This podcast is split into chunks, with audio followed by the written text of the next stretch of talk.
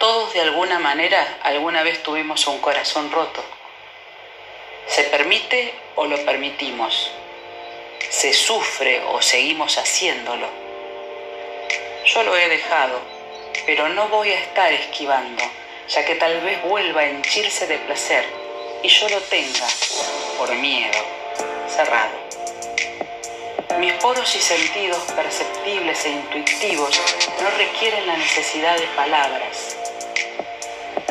Sigo buscando, porque quiero averiguar si existe un corazón símil al actual mío que quiera volver a creer que tengo tiempo de volver a empezar.